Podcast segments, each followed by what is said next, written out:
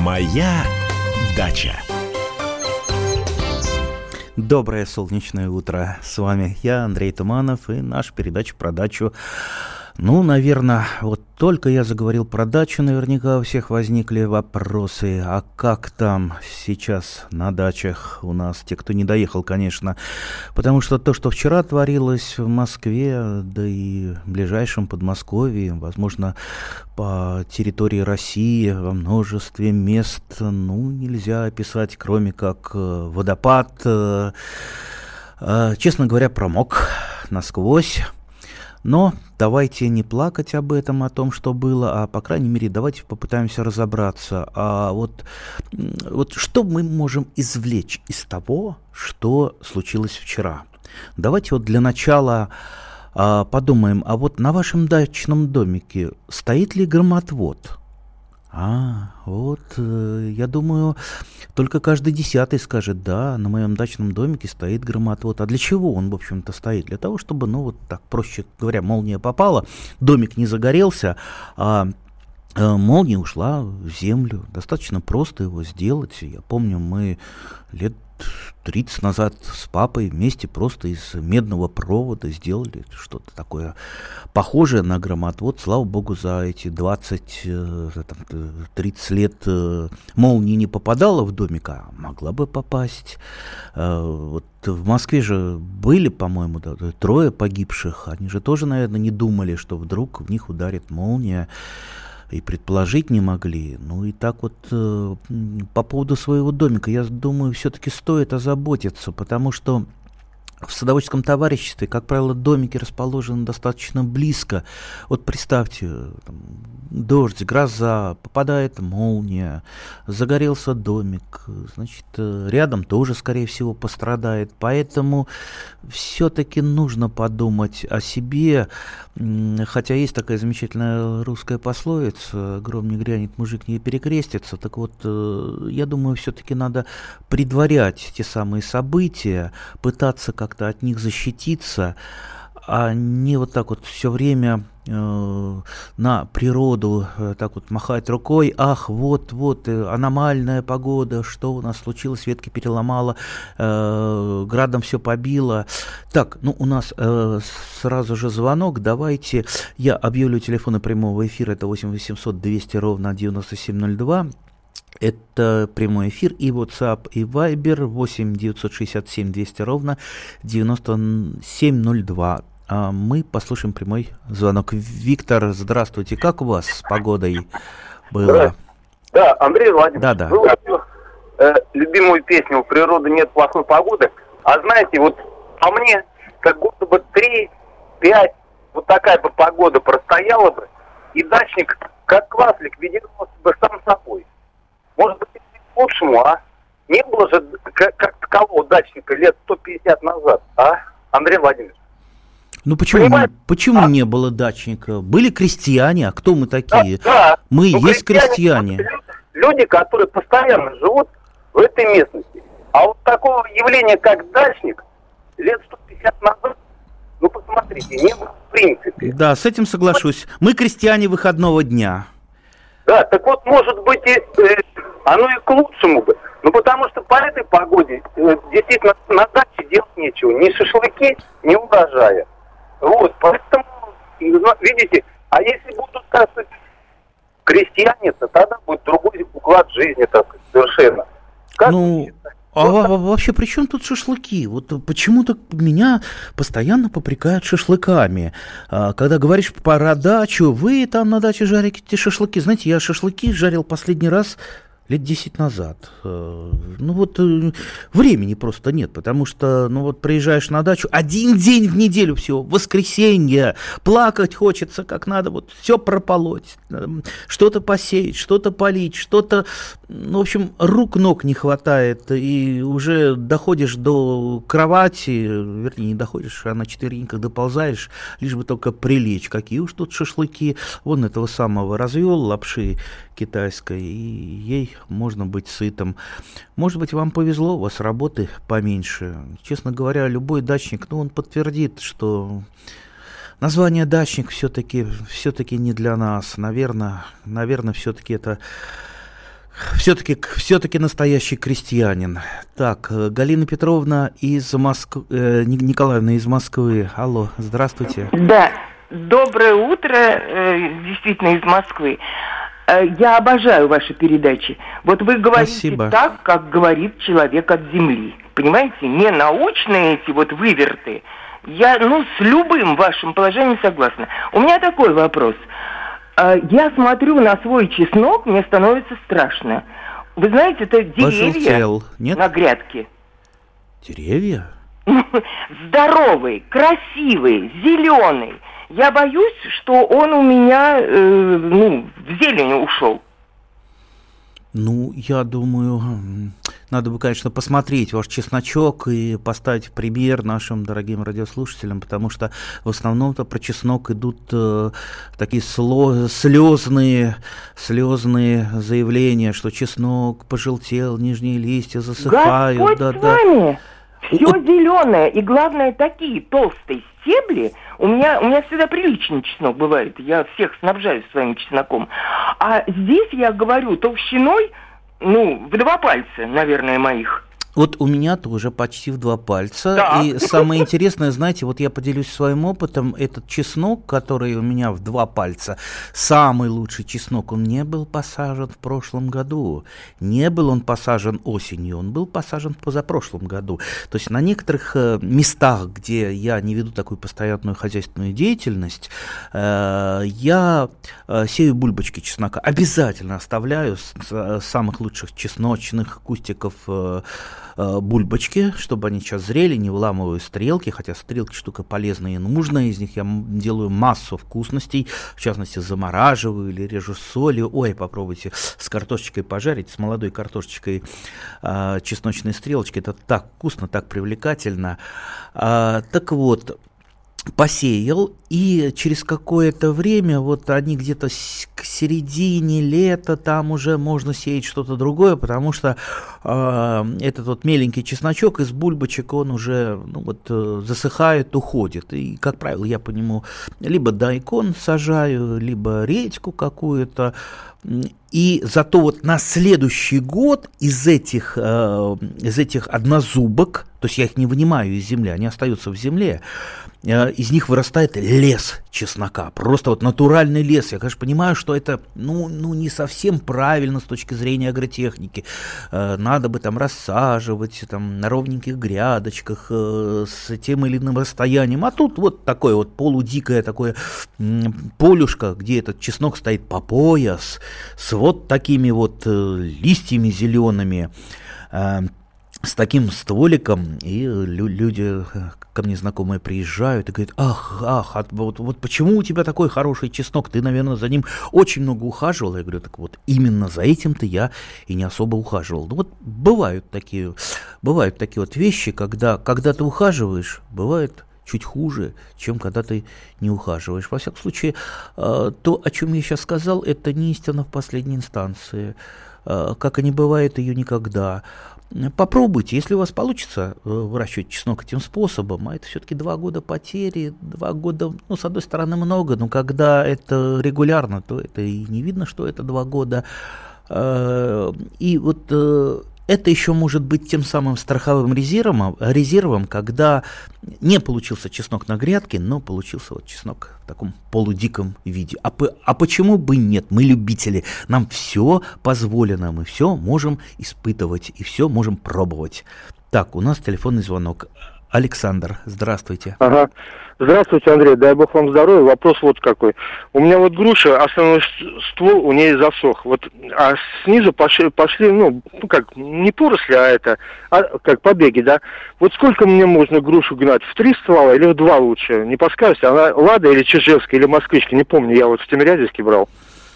Э, гнать я бы в один ствол гнал, э, что называется. Опять же, как вы будете ее формировать? Если будете снижать крону, э, не давать ей разрастаться, то можно и в три. Но я бы, я бы подсадил бы другую грушу бы рядом. Мы не знаем поражения вашего ствола, увы. Моя дача.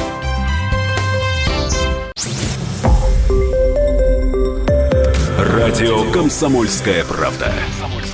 Более сотни городов вещания и многомиллионная аудитория. Керч 103 и 6 FM. Севастополь 107 и 7 FM. Симферополь 107 и 8 FM. Москва 97 и 2 FM. Слушаем всей страной. Моя дача. А мы продолжаем нашу передачу. С вами я, Андрей Туманов, и телефон прямого эфира 8 800 200 ровно 9702, и WhatsApp и Viber 8 967 200 ровно 9702. Я очень коротенько пройдусь по Вайберу. Андрей Владимирович, здравствуйте, почва песчаная, кто-то делает дыры на крота, не похожи. Кто это может быть? Ну, либо землеройка, либо водяная крыса, самая вредная водяная крыса, она всеядна. А, и, как правило, живет там, где есть э, канавы, где есть э, недалеко вода, бороться отравленными приманками. Больше никто не придумал ничего лучшего. Так, на дошираке долго не протянешь. Да, ну да, конечно, не протянешь. Поэтому сейчас пойдет первая картошечка. Буду картошечку есть, а не э, доширак. Так, пальмовое масло. Ой, не пугайте меня пальмовым маслом. Знаете, все вот эти вот страшилки и про пальмовое масло, и про ГМО, ну, терпеть не могу. Э, дело в том, что в той же Африке там люди на этом пальмовом масле живут и ничего, и не загибаются, все, все, все нормально. Ну, если раз в неделю я съем доширака, ничего страшного э, не будет. Так, э, э, почему тучи не разогнали? Все понял, я доведу до правительства, до мэрии насчет туч. Почему они не разогнали? Так, э, можно ли сейчас сажать дайкон? А чё ж, можно сажать дайкон. А, а вообще обычно его рекомендуется чуть попозже сажать, где-то вторая половина лета, а, чтобы он не уходил в стрелку. Но я, как правило, не придерживаюсь таких четких сроков. Я, знаете, вот э, посажу сейчас, сейчас вот поеду на дачу, посажу там пять строчек дайкона. Первая, да, Миноваси, Сашу. А, потом через неделю еще пять строчек посажу. Потом через неделю. И вот у меня будет такая вот эм, э, такая вот э, грядочка, где будут разновоз, разновозрастные э, строчки э, дайкона. Так, э, вызрит, вызрит дайкон, да, вызрит. Так, так, что-то не для эфира. Так, ну, раз не для эфира, мы это зачитывать не будем. Так, э, с Вайбером, с WhatsApp, по-моему, закончено. У нас, кажется, звонок есть телефонный. Алло. Алло, и, Иван Владимирович. А, алло, да, Иван здравств... здравствуйте. Здравствуйте. Как у вас с погодой? А, а, да. Погодой, ну, сегодня наладилось, небо чистое. Ну, сегодня хорошо. А вчера-то что было? Вчера, а знаете, нас э, краешком только захватило, никаких э, таких вот э, экстремальных случаев не было. А где Это вы? Подмосковье, Щелковский район. Угу. Да, вам повезло. Я так посмотрел, э, севернее тучи все шли в основном. Так, у вас какой-то вопрос или вы хотите рассказать о чем-то? Да, да, да, да, да. У меня вопрос по абрикосам. Вот смотрите, мы весной э, какого, прошлого года купили два абрикоса. Какие сорта а, купили? Три, да, сейчас скажу. Триумф Северный и сын Краснощекова. Угу. В общем, посадили, они у нас нормально развивались, веточки дали, все, листочки. А, а весной этого года никаких признаков жизни. Что с ними такое произошло? Вымерзли они, вымысли, что ничего не понятно. А в этом году действительно пострадало много косточковых, у меня пострадали, в частности, несколько моих любимых сортов алычи. А, дело в том, что прошлый год, в прошлом году очень здорово Э, здорово поразил манилиоз э, косточковые, в частности, те же самые абрикосы и алычу. Но поразил не так, как вишню, когда усыхают ветви. Э, на сливе, ну, кой являются и абрикосы и алыча, это выражается просто в ослаблении самого растения. То есть оно уходит в зиму крайне ослабленным. Оно ушло ослабленным, поэтому оно подмерзло. Оно подмерзло даже не от мороза, мороза, даже не от зимы, а именно от того, что оно было поражено болезнями. Поэтому, конечно, идеально было бы делать, э, ну, во-первых, профилактику хоть какую-то, по весне, по зеленому конусу обрабатывать э, фунгицидами для того, чтобы, по крайней мере, задавить споры манилиоза, ну, если это не получается, ну, по крайней мере, делать регулярную вырезку всех усыхающих э, побегов э, на косточковых и семечковых, чего не делается в дачных товариществах практически никогда. Вы э, с чем-то боретесь, ваши соседи не борются. В результате все споры полетели, к сожалению, на вас. Поэтому, поэтому, ну, если засохли ваши абрикосы, делать уже нечего. Сажайте новые. Сажайте новые, все-таки старайтесь их защитить, защищать по весне э, с помощью фунгицидов. Это поможет вам. Так, у нас еще есть звонок. Евгений из Московской области. А, здравствуйте. Здравствуйте. Вот у меня два вопроса коротких. А, у меня очень сильно разрослась белая линия, лилия. И вот я хочу спросить, надо ли ее выкапывать по осени и рассаживать? Потому что я ее до сих пор не трогала. Вот. А если надо, то в какой месяц? Это первый вопрос. А второй, а, нужно ли срезать листья у ирисов. Они так разрослись, и я когда-то слышала, что их надо подрезать низко, ну, сантиметров оставлять от земли 10. Не, ну, конечно, вот, как, правильно? Давайте мы с лилиями разберемся. Ну, конечно, периодически лилию надо выкапывать, потому что э, там э, луковица разрастается, ее можно разделить, ее даже чешуйками можно делить. Э, да, безусловно. Когда это делать? Осенью, весной, в принципе, э, это лучший срок для лилии. Э, по поводу ирисов, ну представьте, сейчас вот они отцветут, вы срежете листья. Ну что из-за этого произойдет? Ну хуже будут ирисы расти. А зачем срезать листья? Вот скажите, я вот не понимаю. Зачем? Кто-то вам посоветовал. Ну я, я вот не могу понять, как это, как это кроме ухудшения состояния э, ирисов, э, вот на них э, подействует. Это как, знаете, как вот с чесноком. Надо завязывать чеснок, чтобы вот узелком, наверное, многие видели, стоят такой в узелки завязанный чеснок. Ну, если подумать, а вот зачем это делать? Ну, якобы говорится, что он пойдет тогда в луковицу, там будет больше чесночина. Ну, а с какой стати он вдруг пойдет в луковицу? Вы завязали чеснок, хуже работают листья, болезни нападают, э, потому что вот он у вас завязан, там э, более это, вот этот узелок становится влажным. Я, честно говоря, не понимаю, зачем завязывать и зачем вообще э, делать некие действия, которые трудно объяснить. Всегда старайтесь объяснить, если не находите объяснения, зачем тогда это делать. Итак, продолжаем нашу передачу. Владимир из Екатеринбурга. Здравствуйте, а, Владимир. День, да. Владимирович. У меня вот какая проблема. У меня рос прекрасный чеснок, синий, крепкий, здоровый. Но вот несколько лет назад, как только начинает расти, э, начинает хорошо развиваться, а потом смотришь, это самое, на шейке, на головке, образуется какая-то плесень, и он засыхает. Что не делал, ничего не могу поделать. Не подскажете, что можно сделать? А вы обновляли посадочный материал, выращивали ли бульбочки? Разные пробовал садить. И это самое, и бульбочки, и прочее, все равно вот это дрянь, плесень.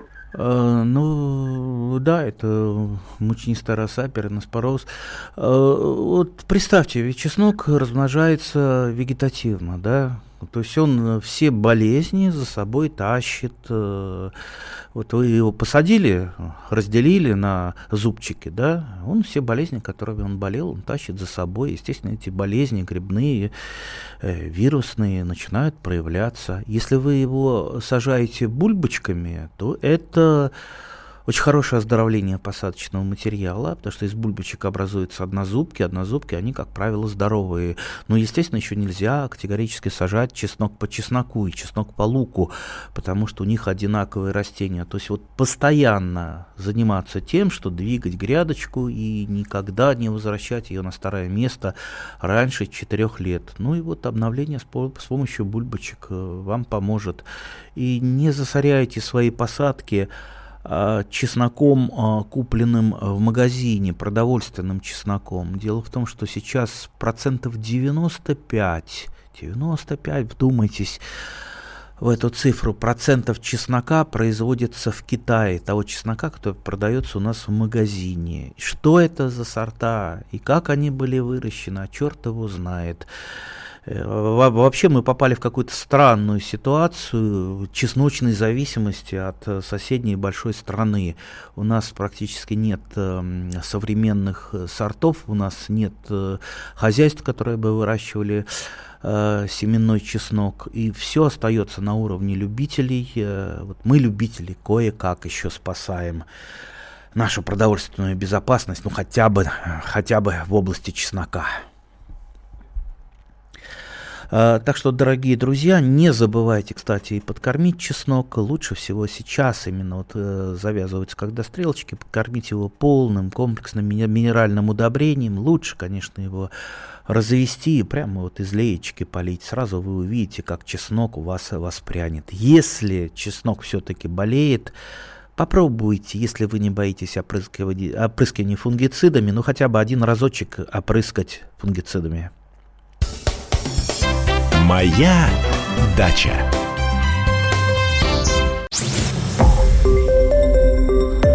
Радио Комсомольская правда". Более сотни городов вещания и многомиллионная аудитория. Хабаровск 88 и 3 FM. Эм. Челябинск 95 и 3 FM. Барнаул 106 и 8 FM. Эм. Москва 97 и 2 FM. Эм. Слушаем всей страной. Моя дача. А с вами по-прежнему я, Андрей Туманов, и телефон прямого эфира 8 800 200 ровно 9702. WhatsApp и Viber 8 967 200 ровно 9702. И у нас есть звонок от Андрея из Москвы. Здравствуйте, Андрей. Здравствуйте. В общем, ситуацию прослушал я про грушу, э, не про грушу, про абрикос. Э, посадили в прошлом году, в начале мая. Он хорошо дал побеги, все нормально, но зимой хотя как бы засыпали снегом, все нормально. Ледяной дождь этот прошел, и весной, короче, он долго стоял, стоял. Вот, ну, сейчас где-то 40 сантиметров от земли, 50 пошли новые побеги. А все, то, что выше, трехлетка было, оно как бы стоит голое. То есть его надо, я так понимаю, обрезать и все, да? Да, конечно, санитарная обрезка, я еще раз повторю. Э, скорее всего, это все-таки манилиоз э, ослабил значительно ваши абрикосы, и они зимой просто э, подмерзли именно из ослабления болезнью, а не из-за того, что было холодно. В принципе, большинство сортов абрикоса, и триумф северный, и монастырский, и многие-многие другие, они э, нормально переносят наши морозы до минус 25 вообще без проблем. Так что это все-таки болезни. А как с болезнями бороться? Очень трудно, потому что вы боретесь, а ваш сосед не боретесь. А это значит, что фактически никто не борется, увы. Э, Александр Борисович Владимир, здравствуйте. Э, Андрей Владимирович, добрый да, день. Да. Все время слушаю вас и э, еле дозвонился. Вопрос такой. Значит, дочка мне прошлой осенью, ну, там строится и перекопал яблоньку, хорошую мельву. Вот, прикопал ее. Сегодня весной стал копать, а у меня в том месте, где мы все время копали яблони, в это место давно уже пустовало. Вдруг как раз по науке на глубине 60 сантиметров – значит, э, появилась вода. Ну и где-то так вот 55-50 э, глубина. Вот я не знаю, что делать. Вот яблонька стоит рядом, э, прикопанная, и, а место я подобрал что делать. То есть место, куда вы э, хотите посадить яблоньку, там вода на глубине 60 сантиметров. Да, да. Ну, конечно. И что, что интересно, вот соседи буквально там в четырех э, с половиной метра, значит, огромные яблони, хорошо себя чувствуют, растут. И у меня в этом месте всегда э, росла там яблоня. А вот сейчас такая... Не, ну если стоит вода на этой глубине, ну есть сомнение, что все-таки на это место можно сажать. Вообще, есть такое замечательное слово, как мелиорация, мелиоратио, улучшение. А, поэтому, может быть, вам попробовать э, вырыть где-то канавы э, рядышком для того, чтобы был сток, для того, чтобы понизить уровень грунтовых вод. Можно вырыть маленький прудик, именно не для того, чтобы у вас был прутик, а именно для того, чтобы понизить грунтовые воды. Ну и прудик тоже хорошо, а очень в декоративных целях его хорошо использовать. И вообще прутик с карасями моя старая-старая, практически неосуществимая мечта. Поэтому Поэтому прежде чем что-то сажать, конечно, нужно разобраться с грунтовыми водами, а также разобраться с тем, а какую, собственно, яблоньку вы сажаете. Вот у нас как-то э, наши садоводы привыкли, вот просто яблонька, да, приходят, покупают э, в магазине или в питомнике и спрашивают про сорт, какой сорт это яблони. Я хочу вот такой сорт, но практически никто может быть, один процент из ста спрашивает, а, собственно, на каком подвое это привита яблонька? Потому что подвой может быть высокорослый, со стержневой, глубоко залегающей корневой системой. Вот на таких-то э, участках и категорически нельзя сажать такую яблоню. А может быть, подвой полукарлик э, с мочковатой корневой системой или карлик – их можно легко посадить э, на холмы, даже в тех местах, э, где грунтовые воды очень близко стоят, и корневая система расположится внутри холмика, и будет прекрасно, будут прекрасно такие яблоньки расти. Так что, знаете, видите, вот, вот ну, нет очень простых ответов. Каждый ответ требует немножечко все-таки раздумий, прикинуть, как это сделать, как наладить э, э, свой сад. Э, потому что никогда не бывает в саду идеальных условий. Тут все что-то не так, да. И для того и нужен садовод, чтобы это преодолеть. Так, у нас есть вопрос из э, Вайбера. Взял гектар на Дальнем Востоке. Что-то там можно посадить? Да, я так вздохнул. Ну как вот, э, если вы взяли гектар, а еще не знаете, что посадить, это как это самая дорогая радиопередача, я женился, не можете мне подсказать, правильно ли я сделал или неправильно? Ну не знаем, как получится. Э, я думаю, если вы туда доехали все-таки на Дальний Восток к своему гектару, вы сможете при, оценить, по крайней мере, что там можно вырастить. Э, к сожалению, вот те самые Э, те, те самые сказки, которые нам про Дальний Восточный гектар периодически рассказывают, э, я, честно говоря, над ними все-таки посмеиваюсь, потому что, ну, ну вот представьте, ну кто вот поедет на Дальний Восток за гектаром? Э, это, ну, ну вот обычный человек же, он не снимется со своей там работы, даже если он на селе живет, потому что у нас своих гектаров и в Подмосковье, и в Калужской области, и в Тверской области. Очень много. Только бери эту землю, только обрабатывай. Для этого не надо на Дальний Восток ехать. Опять же, если вы туда приехали, вы думаете, вам там возле города дадут э, этот гектар, э, там, где инфраструктура есть. Да, скорее всего, вы э, просто будете добираться до этого дальневосточного своего гектара столько, что вряд ли захотите там хозяйствовать. А если захотите хозяйствовать, как вы будете что-то там обрабатывать, вывозить, если вы даже представлять, представления не имеете, что там можно сделать. Понимаете, ну вот очень большая странность дальневосточным гектаром. Андрей из Кировской области на связи. Здравствуйте, Андрей. Здравствуйте, доброе утро. У меня вот такой вопрос. Зона рискованного земледелия у нас, конечно, морозы и все. И у меня яблони э, постоянно уходят э, зеленая под снег. Какие сорта ваших яблонь? Сорта, я вот сейчас уже, вот я их давно посадил, они у меня подмерзают, снова отходят, и опять зеленые уходят. Я покупал местное, тут э, местного, э, местная сорта, зимостойкие якобы. Ну вот видите, якобы, но это говорит о том, что ваши яблони, если они уходят зелеными, не сбрасывают листья, а, значит у них не заканчивается вегетационный период, они просто не могут подготовиться к зиме, они сбились с ритма. Сбиться с ритма они могут только по одной причине, если это не ранированные сорта, завезенные с юга, а у нас завозятся ну, вот э, тысячами, десятками тысяч фур с юга саженцев, которые выглядят лучше, чем наши, потому что там э, длиннее вегетационный период, они длиннее, они жирнее. Ну и наш садовод, конечно, лучше купит э, там за 300 рублей то, что пожирнее, чем э, то, что похилее, но выращено у нас.